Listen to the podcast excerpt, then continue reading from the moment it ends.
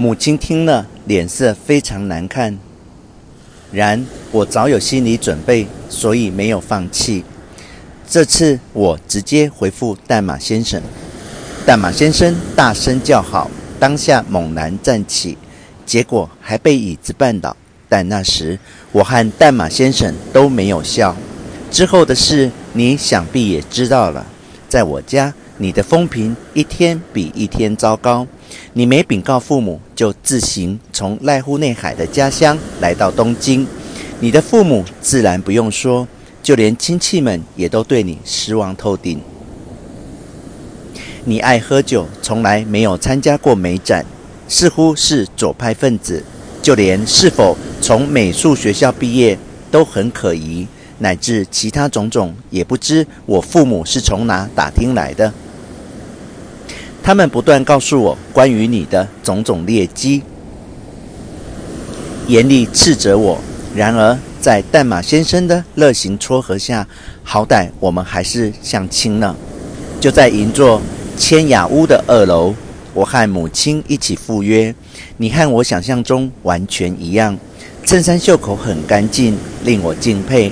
当我端起红茶时，身体不听话的颤抖，汤匙在碟子上咯咯响，令我非常困窘。回家之后，我母亲变本加厉地讲你的坏话。相亲期间，你一直抽烟，没与他讲过几句话，这点似乎最令他不满。他也频频强调你的面相不好，他说你毫无前途。然我已决定要嫁给你，我抗争了一个月，最后我终于赢了。和淡马先生商量后，我几乎是两手空空的嫁给你。住在电桥公寓的那两年，是我此生最快乐的时光。每天心头都充满关于明日的计划。你对美展和大师的名字都不关心，只是一劲画你自己的画。日子越清苦，我就越兴奋开心。对于当铺还有旧书店，都仿佛遥远记忆中的故乡般，充满怀念之情。真的，一毛钱也没有时，反倒可以测试自己的浑身本领。让我感到生活格外有劲，因为没钱时的三餐才最快乐、最美味。当时我不是陆续发明了很多好吃的料理吗？现在就不行了。只要想到什么都买得到，就再也没有任何灵感涌现。即便去菜市场，也只感到虚无。我只是跟着其他大婶们买回同样的东西而已。你突然飞黄腾达，退掉电桥的那间公寓，搬来如今这个山阴町的房子后，再也没有任何快乐了。我不再有发挥手艺的空间。你突然变得口齿伶俐，格外珍惜我。但我觉得自己就像被你豢养的猫咪，总是很困惑。我没想过你会在这社会出人头地，我以为你会贫穷到死。整天任性的画你想画的东西，任由世人嘲笑，却安然处之，从不对任何人低头。偶尔酌点爱喝的小酒，一辈子都不会被俗世污染。是我自己太傻吗？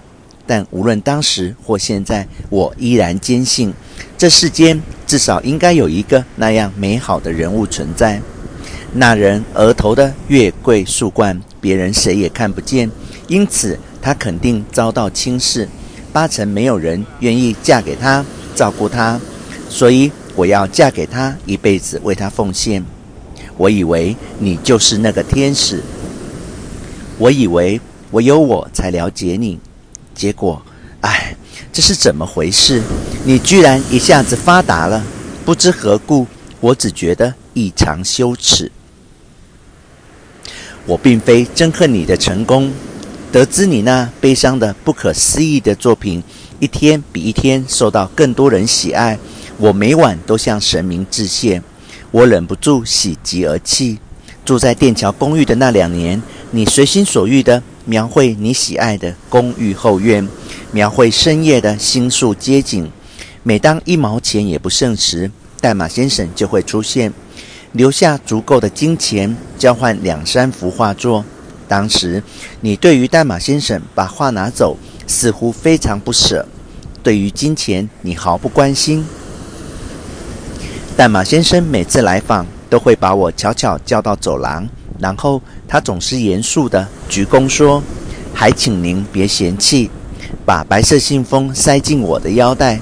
你总是佯装不知，而我也没有做出立刻查看信封里有多少钱的卑鄙行为。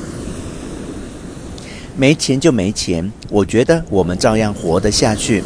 我从来不曾向你报告收到多少钱，因为我不想玷污你。真的，我从来不曾祈求你发财或出名。像你这种不善言辞、行为缺乏常识的人，对不起，我以为绝不可能变成有钱人，也不可能出名。然而，那原来只是表面上。为什么？为什么？